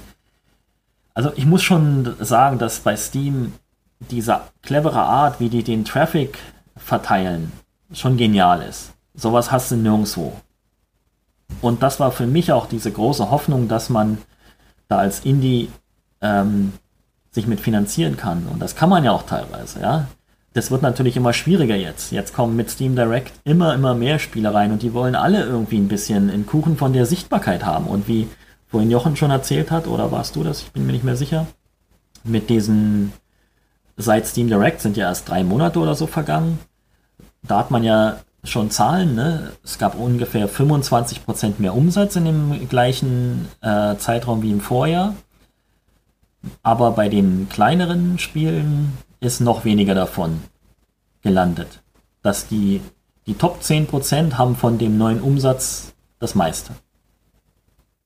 Ja, wir haben im Forum bei uns äh, das gespielt, was du vorhin auch schon beschrieben hast, mit dem Steam Profit, äh, also Fantasy Steam gespielt im Grunde genommen, wo man halt so diese Prognosen abgegeben hat. Und man hat vor allem auch da das Anschwellen dieser Releases halt gesehen. Als wir angefangen haben zu spielen, da war das so, keine Ahnung, 15 Titel, 20 Titel, die da äh, zur Auswahl standen. Und als ich jetzt in der, ich habe jetzt die jüngste Season nicht mehr mitgespielt, aber in der dritten waren es teilweise 70 Releases in der Woche. Und alleine sich die nur, nur kurz anzuschauen, um seinen Tipp abzugeben. Am Anfang habe ich noch immer geschaut, so, ja, was haben sie denn, ne? Und auf YouTube und sonst irgendwas. Und hinterher du bist froh gewesen, wenn du dazu gekommen bist, einfach mal alles anzuklicken, dir anzuschauen, was ist das für ein Spiel und sieht es vom Artwork und vom Genre oder sonst irgendwie so aus, als wäre es ein potenzieller Kandidat und sonst schnell weiter zum nächsten. Ja, und jetzt inzwischen hat sich das nochmal verdoppelt. Inzwischen gucken wir uns jede Woche 150 Spiele an. Brutal. Also, man, man, wie gesagt, selbst wenn man, wenn man auf jedes Spiel nur quasi einmal die Produktseite sehen will, ist man, äh, da war man schon quasi bei dem vorigen Stand Stunden damit unterwegs. Ja, also einfach nur anklicken, mal kurz verstehen, was das ist. Selbst das ist schon ein erheblicher Zeitaufwand. Also, dass da halt einfach unglaublich viel inzwischen ausgesiebt wird, ist äh, wirklich, äh, ja, kein Wunder, aber ist hart. Ja, ich finde es ein bisschen schade, dass, dass Steam bzw. Valve äh, seine Rolle als, als Marktführer irgendwie nicht, nicht so ernst nimmt und ein, bisschen Kuration betreibt. Also die Kuration, die, die ist ja da praktisch komplett weg jetzt vom Fenster. Es wird äh, selbst beim, beim äh, Prüfung, ob ein Spiel auf, den, auf die Plattform kommen kann, wird ja nur noch geprüft, startet das überhaupt? Also reine technische Kuration. Startet das Spiel, äh, hat es die Sprachen, die es die es auf der Store-Page äh, sagt, dass es hat, ja. Funktioniert der Controller, mehr machen die, glaube ich, nicht mehr. Ich finde ja, ich finde ja ganz kurz mal, wenn ich dich jetzt unterbrechen kann, weil ich, was ich, was ich super interessant fand, als ich mir das mit dem, mit dem Steam Backend angeguckt habe, es war ja immer bei diesem Steam Direct so in der Presse und in der Öffentlichkeit von so einer Art Einreichungsgebühr die Rede. Jetzt kostet es 100 Euro, das Spiel einzureichen. Aber letztlich funktioniert das nicht wie eine Einreichungsgebühr, sondern du kaufst dir ja Slots. Das heißt, du zahlst die 100 Dollar, du musst noch nicht mal ein Spiel für diese 100, für diesen Slot haben. Du kannst auch einfach 10 Slots kaufen und das ist schon im ganzen Aufbau im Vergleich zu Steam Greenlight, was ja offensichtlich ein kuratierter Prozess war, ob der jetzt funktioniert hat oder nicht, aber da hat man im Ansatz schon die ja den Wunsch und den Willen gesehen, irgendwie zu kuratieren. Und jetzt ist es mittlerweile nur noch ein, du kaufst dir für 100 Dollar das Recht ein, das Ding bei Steam veröffentlichen zu dürfen. Und da sieht man, finde ich, schon an der, an der grundlegenden Art, wie das gehandelt wird, wie, wie das funktioniert, dass es eben keine Einreichung mehr ist, sondern du kaufst dir einen Platz in diesem Shop und der Anbieter hat gar kein Interesse daran, an irgendeiner Stelle zu sagen, nee, nee, den verkaufe ich dir nicht. Naja, nur wenn es ganz grob gegen irgendwelche Richtlinien verstößt. Keine Ahnung, pornografische Inhalte, äh, rassistisch oder irgend sowas. Aber selbst das lässt sich ja gar nicht so schnell äh, herausfinden. Äh, manche haben vielleicht äh, einen Content, der, der an der Grenze ist. Aber solange das nicht auf der Store-Page irgendwie offensichtlich ist, lassen die das, glaube ich, alles zu. Und das ist, das ist ein bisschen schade, weil es für so eine große Firma doch eigentlich möglich sein sollte, da ein Team von 10, 20 Mann anzustellen, die sich das, die sich das angucken und dann dafür sorgen, so wie bei GOG auch, ja, ähm, dass äh, da nur Qualitätsspiele, in Anführungsstrichen, also wenigstens Spiele, die, die äh, irgendwie mit einem mit einem Minimum an äh, Bemühungen gemacht wurden, ja, und keine reinen Asset-Flips sind oder sonst was.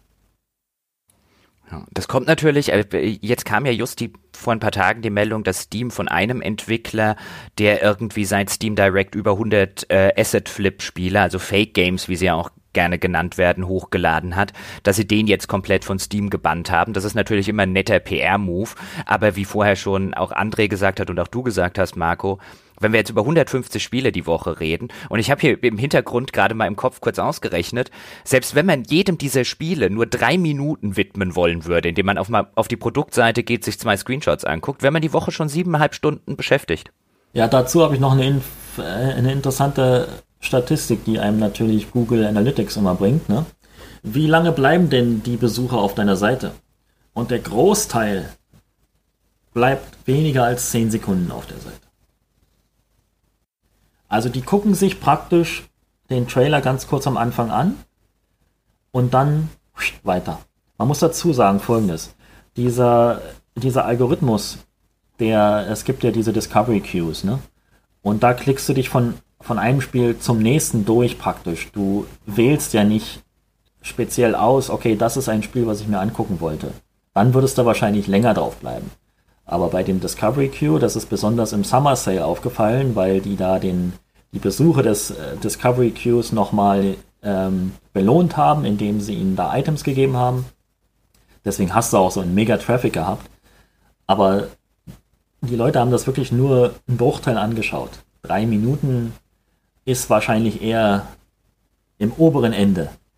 Also vielleicht 5% der Leute bleiben so lange auf der Seite nochmal in die Retrospektive. Du hast vorher schon mal ähm, kurz hingeleitet, dann sind wir nochmal eine Runde abgebogen, so machen wir das hier gerne.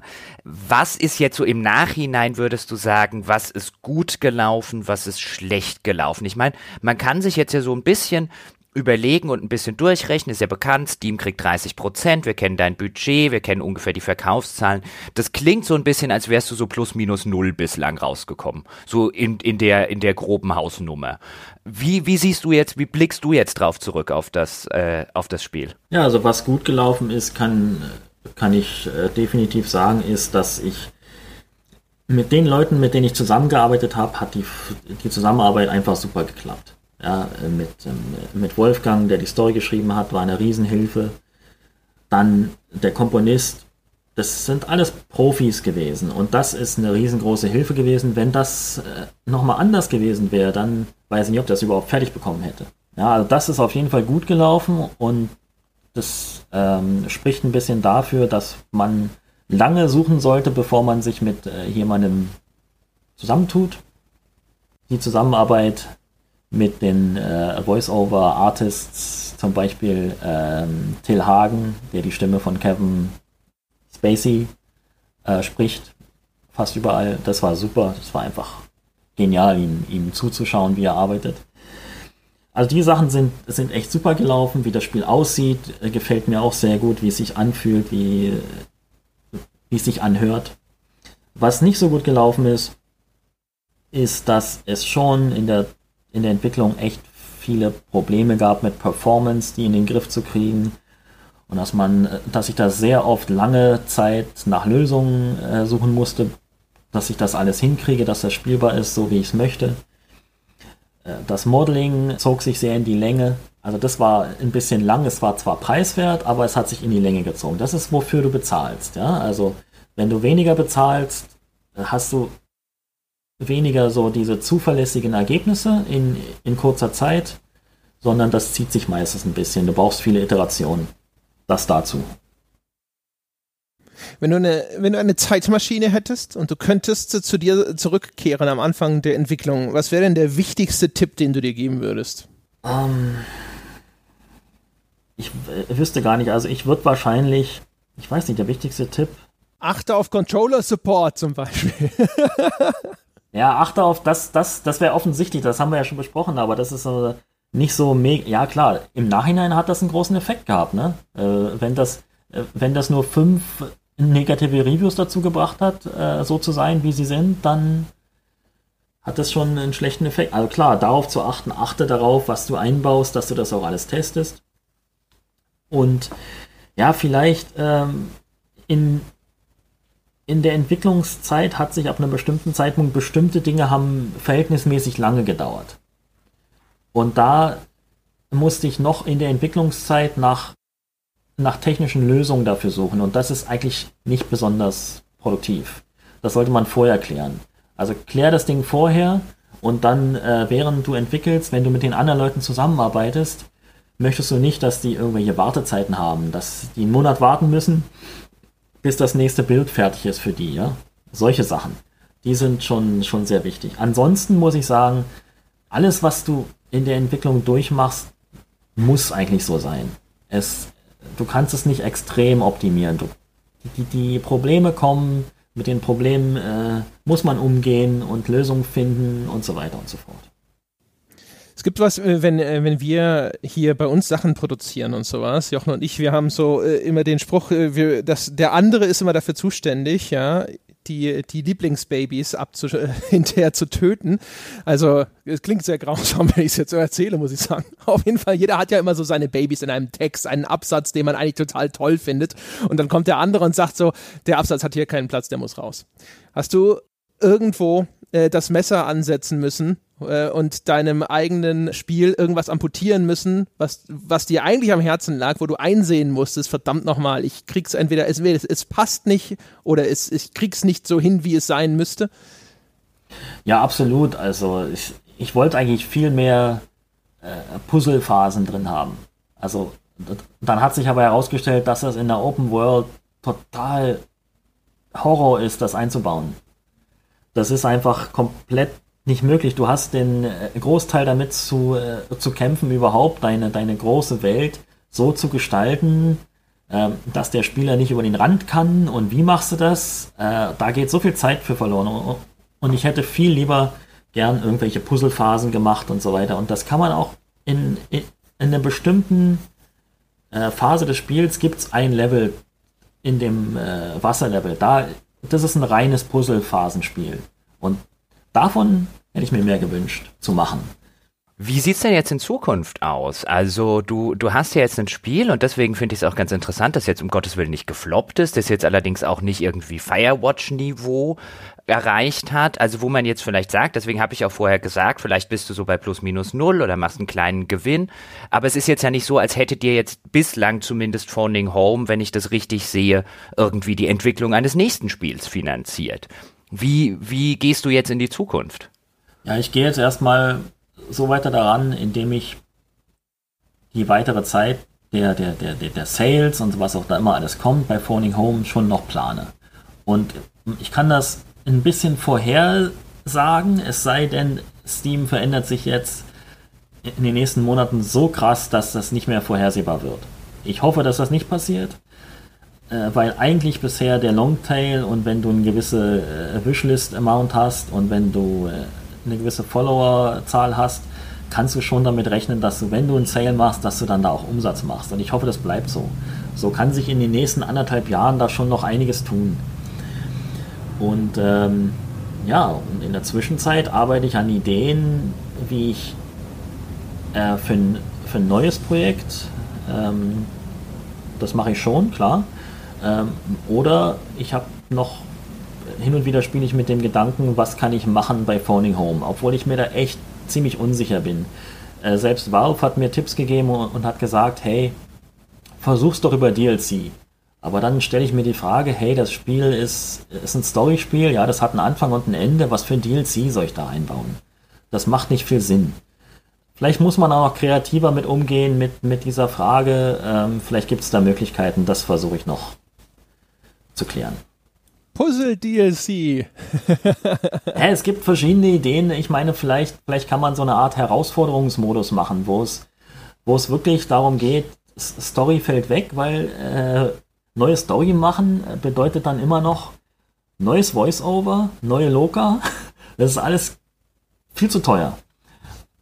Also was es vielleicht, was vielleicht machbar wäre, wäre irgendwie so ein, so ein Modus, der reines Gameplay hinzufügt einen anderen Modus, der, der rein irgendwie darum geht, okay, von A nach B zu kommen mit Ani zusammen. Nur eine Idee. Aber dein, dein Plan ist sozusagen, du bleibst unabhängiger Entwickler. Du sitzt nicht da und denkst dir so, ja, was machen die bei Jaga eigentlich? Ne? Die brauchen ja vielleicht auch noch weiter Leute, die Dreadnought betreuen. ja, du, das, ich habe das nicht ausgeschlossen. Für mich wird sich die Frage Anfang nächsten Jahres ganz klar stellen. Wenn, wenn das sich bis dahin nicht geklärt hat, wie die Zukunft äh, finanziell genau aussieht, äh, muss ich das auch berücksichtigen, ja. Und das, es gibt schlimmere Dinge, die man berücksichtigen kann, ehrlich gesagt. Das ist, das ist okay. Ich habe das früher schon mal im Wechsel gemacht. Natürlich hätte ich es mir gewünscht, ähm, jetzt, wenn man sich, wenn das wirklich stabiler wäre und man wirklich ein Spiel nach dem anderen so schön entwickeln kann. Aber wenn es nicht geht, dann geht's nicht. Vielleicht als, als letzte Frage von mir jetzt in dem, in dem Bereich. Äh, Konsolenversionen waren nie ein Thema und sind anscheinend auch keins. Warum? Ah ja, doch, die, die sind schon ein Thema. Ich habe zum Beispiel von Microsoft hier ein DevKit bekommen und äh, werde versuchen, das darauf zu bringen. Allerdings habe ich so ein bisschen meine Zweifel, dass das auf der Xbox One so, so läuft, wie ich mir das vorstelle. Es gibt schon, also ich muss schon sagen, das Spiel ist schon sehr ressourcenhungrig, sage ich mal. Und man braucht schon eine dedicated, ordentlich Grafikkarte von AMD oder Nvidia oder sowas. Also selbst die Karten von Intel machen das nicht gut mit. Äh, der Port wird schon schwierig, wahrscheinlich. Wie ist es äh, mit äh, das Spiel auf, auf so einer Konsole zu releasen? Ist das nochmal zusätzlich mit Kosten verbunden oder wäre das so wie bei Steam, dass du quasi das da halt in den Store bringst und solange die sagen, jawohl, ich meine, das ist ja schon stärker reglementiert, der Zugang. Ja, ja, da, also Kosten nicht, aber nur Kosten in Form von der Zeit, von dem, äh, dem Aufwand, den du betreiben musst, der ist schon, schon stark. Also du, Du musst dein Spiel raten lassen offiziell. Ja, das brauchst du auf jeden Fall. Steam akzeptiert ja alles. Das kostet ja Geld, ne? USK. Nicht USK, du brauchst keine USK. Du kannst mit ESRB arbeiten. Ah, PEGI oder so. Ja. Äh, selbst nicht, das brauchst du auch nicht. Also ESRB brauchst du hauptsächlich, glaube ich. Das ist das Minimum. So genau habe ich mich noch damit gar nicht auseinandergesetzt. Aber äh, so, so teuer kann es ja nicht sein. Ja, und dann natürlich der, der Aufwand, das alles zu betreiben. Und ich kann mir vorstellen, dass da schon einige, wenn da jemand ist, der das wirklich prüft, dass da nochmal einige Anforderungen kommen, ähm, die es bei Steam einfach gar nicht gab. Und das äh, kann schon Zeit. Also ich muss das jetzt, ich muss das jetzt abwägen. Lohnt sich das? Oder fange ich lieber was Neues an? Hm, naja, also über Konsolen-Approval, da hört man ja so einiges. Naja. Ich, ich habe da leider, ich kann da leider nicht viel zu sagen, weil ich damit noch keine Erfahrung habe. Aber es stimmt schon, man hört so einiges, ja. Naja, dann, ja, dann würde ich sagen, äh, wir sind gespannt, was äh, da noch so, so kommen mag. Du hast gesagt, das entscheidet sich äh, dann im nächsten Jahr. Das heißt also, so lange verfolgst du jetzt noch die, die weiteren Verkäufe auf Steam, ja, wahrscheinlich halt auch Holiday Sale und so, was dabei reinkommt. Was muss denn passieren, damit du nicht hinterher sagst, oh, ho, ho, schnell wieder das Angestelltenverhältnis?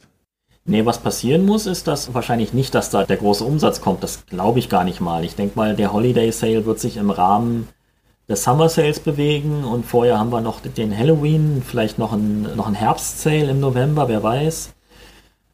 Äh, das wird das, das Rad jetzt nicht komplett umdrehen. Das passiert eigentlich ganz selten. Es sei, es sei denn, da kommt irgendein großer neuer PR-Push zustande. Wir haben da ein bisschen was geplant, aber mal sehen. Weswegen ich das eher sage, ist, wenn sich bis dahin entscheidet, ob ich Funding für mein neues Projekt gefunden habe, äh, woran ich gerade arbeite, an den Prototypen, ähm, daran, äh, davon hängt das eher ab. Okay. Verrätst du, in welche Richtung geht's? Cyberpunk. Oho. Und äh, äh, hier weiterhin so Open World oder was ganz anderes? Oder? Na, ich ich versuche eine ganz andere Kameraperspektive zu machen, die es bisher so noch nicht gab. Das ist, was ich bisher so erzählen kann darüber. Ich glaube, es ist ähm, recht vielversprechend bisher. Also ich bin, äh, ich bin äh, guter Dinge. Die Kamera ist in den Füßen der Spielfigur. Ich habe gestern Abend noch South Park geguckt. Mir lag jetzt was anderes als die Füße. Ja, aber let's not go there. Äh, ja. okay, okay, ja. ja naja, ja. wie immer bin ich für das Niveau im Podcast zuständig. Dann würde ich sagen, äh, Marco, vielen, vielen Dank, dass du dir die Zeit genommen hast. Ich danke auch, dass ihr euch die Zeit genommen habt, mir zuzuhören. Und äh, ja, dann, meine Damen und Herren, äh, war es das gewesen mit einem Rückblick, ja, einem Postmortem der Obduktion sozusagen, auch wenn es noch lebt und strampelt von Phoning Home. Wer Interesse hat, kann sich das ja mal anschauen. Auf Steam niedliche kleine Roboter überleben in einer kargen Umwelt. Äh, ansonsten vielen Dank fürs Zuhören und wie immer der Hinweis, Sie wissen, auch wir sind ein Indie-Projekt, das Ihre Hilfe braucht, auf Ihre Unterstützung angewiesen ist und wie, fragen Sie sich, wie kann wohl diese Unterstützung aussehen? Ha, gut, dass Sie fragen, denn die Antwort ist so. Erstens, wenn Sie Geld ausgeben möchten, wir sind auf Patreon, gehen Sie auf gamespodcast.de und dort erfahren Sie wie Sie Bäcker dieses Projekts werden können. Schon ab 5 Dollar bekommen Sie all unsere fantastischen spielejournalistischen Inhalte. Und ach mein Gott, was gibt es da schon alles viel, wenn Sie bislang nicht Bäcker gewesen sind? Da ist eine Schatzkiste bis zum Bersten gefüllt. Wir haben schon eine zweite daneben gestellt mit fantastischen Bonusinhalten. Und ansonsten, wenn Sie gerade sagen, so, ah, ja, mit, so mit Geld habe ich es ja nicht so, also zumindest nicht mit dem Ausgeben, dann ist immer noch eine Alternative möglich. Sie könnten uns eine gute Bewertung angedeihen lassen, zum Beispiel auf iTunes iTunes. Die verdiente 5-Sterne-Bewertung freut sich immer wieder, wenn sie abgegeben wird. Sie können uns sogar auf Facebook inzwischen reviewen, ja, wenn Sie sagen so, nee, nee, iTunes will ich nicht. Die erfassen viel zu wenig persönliche Daten und erstellen zu wenige Benutzerprofile. Facebook ist die Lösung für Sie. Und ansonsten, wie immer, die Einladung. Diskutieren Sie mit uns über diese Folge und alles andere, was es noch sonst so im Podcast-Leben gibt, unter forum.gamespodcast.de, auch bekannt als das beste Spieleforum der Welt. Außerdem, meine Damen und Herren, freuen Sie sich schon drauf. In naher Zukunft ist der offizielle Auf ein Bier Remix Contest abgeschlossen. Die Abstimmung endet diese Woche. Aber falls Sie sich gefragt haben, wir haben diese, diese Folge aufgezeichnet, bevor das äh, Abstimmungsdatum abgelaufen ist. Deswegen hier noch nicht der Gewinner. Das war's für diese Woche. Wir hören uns nächste Woche wieder. Bis dahin.